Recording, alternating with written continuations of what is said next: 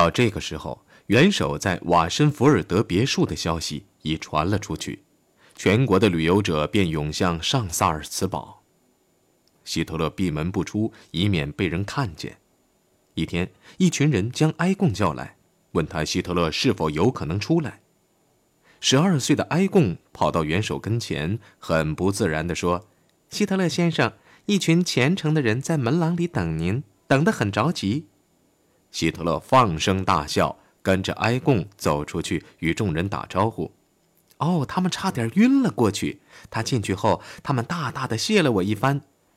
有个歇斯底里的女人还把希特勒踩过的卵石捡了一些，放在玻璃药瓶里，欢喜若狂地塞进胸前。后来门廊里又来了一群人，埃贡向他们收集了一叠明信片、照片和纸片，一声不响地将它连同一支笔放在元首面前。啊，我的上帝，孩子啊！希特勒笑着喊了一声：“你也不放过我呀？啊，是不是？”希特勒下山返回柏林后，准备以同样和善的面孔去面对世人。那年八月，希特勒批准埃贡的父亲出版一本反对希特勒的漫画集。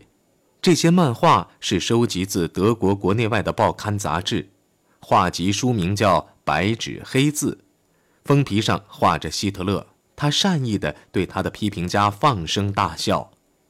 这些漫画是经汉夫施坦格尔精心挑选出来的，有些是讽刺画，有些是恶语重伤的话。是近十年来最好的。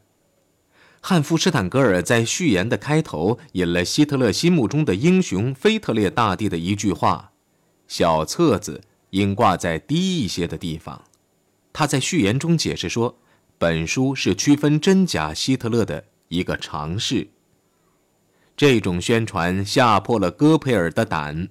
汉夫施坦格尔的理由是：这样才能使英美人。获得良好印象，这便改变了希特勒的形象，使许多外国观察家都觉得希特勒是寻开心的对象，而不是惧怕的对象。当领袖的神话在德国迅速传开时，文学摘抄评论道：“欧洲某些独立的日报和周刊却着重强调德国独裁者可笑的方面。”他们将希特勒描述成滑稽人物，他的严肃令他更加可笑。对斗争中处于劣势者历来深表同情的英国人，在元首就赔款与边境问题与法国人打的交道中，帮了希特勒的忙。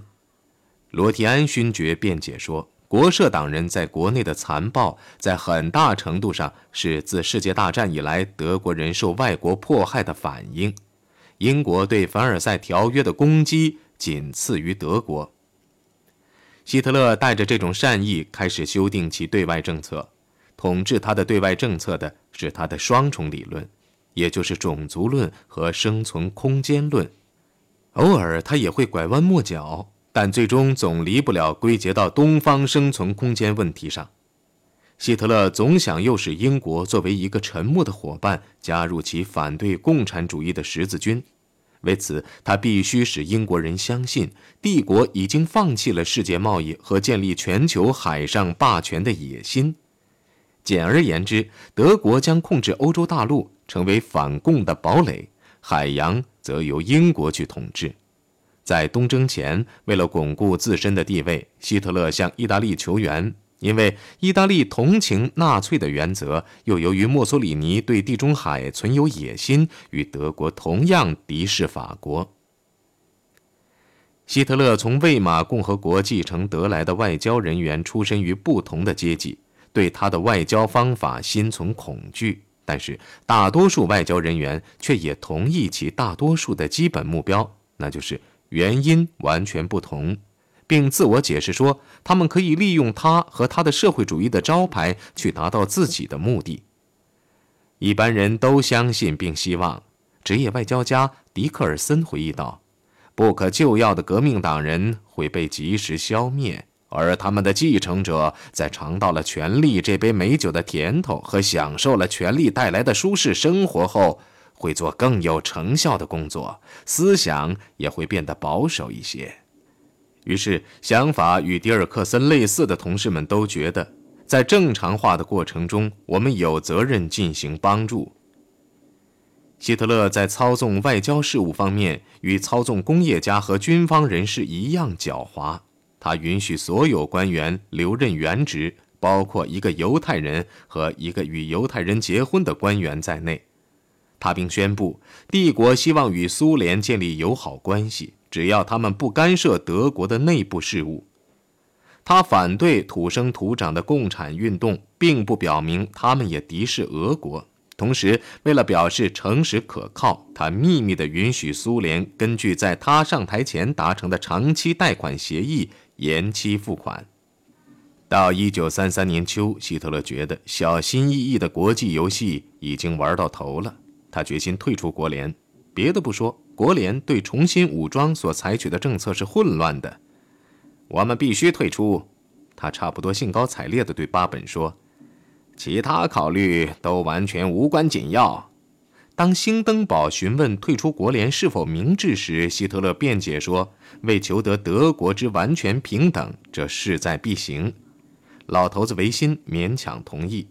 两块大地产的礼物，以及希特勒和戈林的口头允诺，也就是从帝国和普鲁士的资金中给每块地产拨款四十万马克以资修缮，这可能影响了他。十月十四号，希特勒通过电台正式向世界宣布，德国不参加会议并退出国联。在一个没有这样的平等权利的组织内写下自己的名字，作为这样一个组织的成员，对一个有六千五百万人民热爱荣誉的国家和热爱荣誉的政府来说，是个不能容忍的耻辱。这个攻击不是没有理由的，在某种意义上说。他退出一个歧视战败国的组织，是拒绝凡尔赛条约的象征，而不是对西方的挑战。他破例向法国人重申他的和平愿望，并希望德国与法国和解。希特勒的闪电战是一种赌博，然而由于声言和平，这又是包赢不输的。不出所料，英国人同情多于谴责。赫特伍德的艾伦勋爵在上议院说：“我们不得不承认，在过去十五年来，我们和其他国家都没有将明智的公平正当手段交给德国。而这种手段，当德国从自己的土地上拱手将发动战争的政权交出去时，德国是理应得到的。”希特勒宣布，他将把自己的决定交给定于在月底举行的公民投票。这是希特勒处理问题、在国内争取广泛支持的典型方法。宣布后几个小时，祝贺信便如洪水般朝他的办公室涌来。天主教行动组织还派来电报，一致支持他们的元首。德国最伟大的哲学家之一马丁·海德格对他们的学生说。是元首退出国联的，并非野心，也不是心血来潮，不是盲目的固执，更不是要使用暴力的欲望。他不外乎是要无条件的为掌握我国人民的命运而明确的负责的愿望而已。希特勒绝没有放弃他的两面的外交政策。十月十八号，在会见《每日邮报》记者华德普顿斯时，他的讲话既温和又入情入理。虽然德国人绝不再容忍继续歧视德国之举，但他们绝不要第二次世界大战。对新闻记者发表的保证言辞，在外交界却意义甚微。比如，墨索里尼不但认为德国退出国联是对他的威信的一次严重打击，而且觉得无法摆脱目前局势，也不知道德国将如何动作。墨索里尼的愤怒虽然使元首感到关切，但他仍集中全力。为在行将到来的公民投票中获得令人信服的授权而奔波，他利用党的人力财力，力图说服人民支持他退出国联。教会再次给予热情的支持，巴伐利亚的每个主教都批准红衣主教法拉伯要求投赞成票的声明。这样，民主教徒们便重新表明他们对人民、对祖国的忠诚，表明他们赞成元首为使德国人民从战争恐怖和布尔什维主义的恐怖下解救出来，使公共秩序得以巩固，为失业者创造就业机会所采取的卓有远见而强有力的行动。它反映了公众对失败的战争和压抑人心的凡尔赛条约的愤慨。希特勒之所以要把公民投票之日选择在十二月十二号，也就是停战协定签字后一天，其原因就在于此。他向各阶级发出呼吁，似乎他们亲如一家似的，为在世界之林中重新获得你们的地位而斗争之际，内部再闹矛盾，你们是付不起这个代价的。他在西门子公司的工厂里对工人们说。要是德国不再甘心做个流浪汉，他就必须坚持权力平等。要做到这一点，全体德国人民就必须团结一致，接受我为你们的元首吧。我已经表明我能领导，我不属于任何一个阶级或集团，只属于你们。在选举前夕，兴登堡与希特勒结成一体，他曾从希特勒处得到巨额报酬。明天，请拿出你们的民族荣誉感来，与帝国政府结为一体。在广播讲话中，他告诫全国人民说：“为了平等原则，为了荣誉的和平，请与我和总理一起发表意见，要向全世界表明，在上帝的帮助下，我们已经恢复了德国的统一，而且将维护它。”这个祈求是爱国者很少能抗拒的。第二天清点后的票数表明，百分之九十五点一的人投票赞成希特勒的外交政策。在议会的选举中，百分之九十二点二的选票支持国社党，选票上唯一的党。虽然有些外国观察家嘲笑这一结果，它却是德国人心的寒暑表。在外交政策问题上，希特勒不但赌赢了。而且还加强了他在国内的地位，他得到的授权压倒了一切。在之后数星期内，他便通过了一项法律，把党和国家合二而一。这项法律说，国社党是德国国家意志的代表，与国家不可分解地联系在一起。在把德国全人口置于新政权的统治下之后，希特勒的一体化的政策便正式完成了。靠取得同意的办法，元首取得了相当大的权力，但仍不是个真正的独裁者。这是因为军方甚至正在抱病的兴登堡仍有可能反抗。希特勒已将德国引上了独裁的道路。德国人并不需要用鞭子驱使自己去跟随正在使他们摆脱经济危机和铲除凡尔赛条约的耻辱的齐格飞。当然，没有镇压，这是不可能完成的。集中营已经遍及全国，并且人们已经习以为常。无论对内还是对外，它都是一种受惩罚的威胁。在没收了马克思主义和社会民主党的报纸和出版社后，报上也会出现严肃认真的抗议。编辑和出版商已经双双受到控制。随着帝国新闻局的建立，独立办报的最后痕迹也被一扫而光。与新闻自由一起被扫除的，还有文艺、广播、戏剧、音乐、电影和美术。时至一九三三年十二月，德国已站在极权主义的门槛前了。这样做不是恐怖，而是时代的需要和团结的愿望。因循守旧的精神也不是个阶级问题，它在科学家中存在，在工人中也存在。我们希望这样便能与国家的精神相吻合，忠实的与政府合作。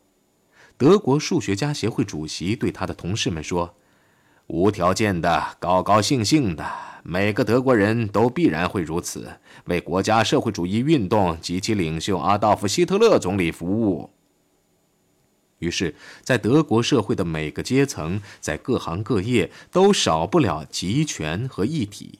虽然其他国家和民族都在暗自庆幸，这种俯首帖耳是日耳曼人特有的，新政权的镇压性也是条顿式的典型。但这两者却是经济、地理环境和时代要求的同一结果。这些踏着国家社会主义的拍子前进的德国人，在热爱秩序和尚武精神方面各不相同，在残酷性和傲慢方面也各自有异。在欢呼希特勒的阵阵胜利声中，却也有刺耳的声音：国会纵火案审判的拖延，此案拖延到秋天的第一天才开审。但到这个时候，德国共产党人已经令世界大多数人相信，国会的大火是原告放的。首先，他们在巴黎出版了一本旨在揭露希特勒恐怖的书，但书的内容却是以想象为基础的。我们没有直接证据，找不到证人，只能暗中与德国通讯。阿瑟·科斯勒后来供称，事实上具体情况如何，我们一无所知。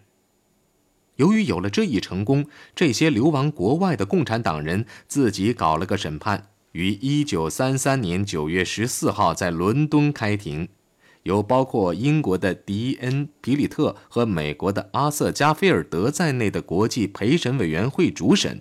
听众席上的名人有乔治·肖伯纳，希特勒很崇拜他的作品，特别是《圣女贞德》。肖伯纳拒绝入陪审席，只以持异议者的身份出现。要是犯人被用作棍子去打政府的时候，他的命运早就定了。经过私设法庭六天的审判后，早可料到的法庭结论公布了：对国会大厦系国社党领导人或他们的代表纵火焚烧一说，存在着严重怀疑的根据。第二天，德国的审判在莱比锡开庭了，戈林亲自插手起诉，被四个被告共产党人驳得狼狈不堪。格林大发雷霆，大声呵斥季米特洛夫：“你这个流氓！等我们出了法庭后再收拾你。”格林有最后的发言权，但胜利却在共产党一边，全部被法庭无罪开释。一而再、再而三地说只是他自己有罪的卢伯被判死刑并被处决。局外人却认为那荷兰人不外乎是纳粹的工具。他纵火的目的是要制造消灭共产党的口实，许多历史学者，包括布洛克和希拉，也有同感，但他们的推测都是在弗里兹·托比阿斯的书出版前做的。托比阿斯的书写得很详尽，结论是共产党和纳粹都与此次大火无关，纵火者只有卢伯一人。不少历史学家，包括布拉切尔，对托比阿斯的书提出疑问。尽管如此，他所列举的事实与汉斯·莫姆森所列举的相同。莫姆森的权威文章是由当代史研究所发表的，而这个研究所是不大可能同意纳粹的解释的。再者，对卢伯的历史及审判记录所做的审查和研究表明，他的智力在一般人之上。他的纵火是一个喜欢单独行动的流浪汉的行为。莱比锡审判的判决虽然受到外国舆论的影响，但他也表明法庭仍保留了一些独立性。格林牢骚满腹，说法官的行为丢脸。希特勒的回答却泄露了天机：“我亲爱的格林，这只是个时间问题，我们很快就会让那帮老家伙讲我们的话的。”反正他们都该退休了，到那个时候再把我们的人安插进去。不过，只要老头子还活着，我们就没有多少办法。汉弗施坦格尔说，他是在总理府进午餐时偶然听到这番话的。那年秋天，他再次努力，试图让希特勒走上一条西方更能接受的道路。他给美国大使的女儿娇媚动人的马尔塔多德打了个电话，说。希特勒应该有个美国女人，因为一位可爱的女郎能改变欧洲的整个命运。马尔塔，你就是这个女人。这个送上门来的机会使马尔塔多德很是兴奋，他同意与元首会面，并改变欧洲的历史。在凯撒饭店的茶室里，希特勒吻了她的手，还狼狈地喃喃了几个字。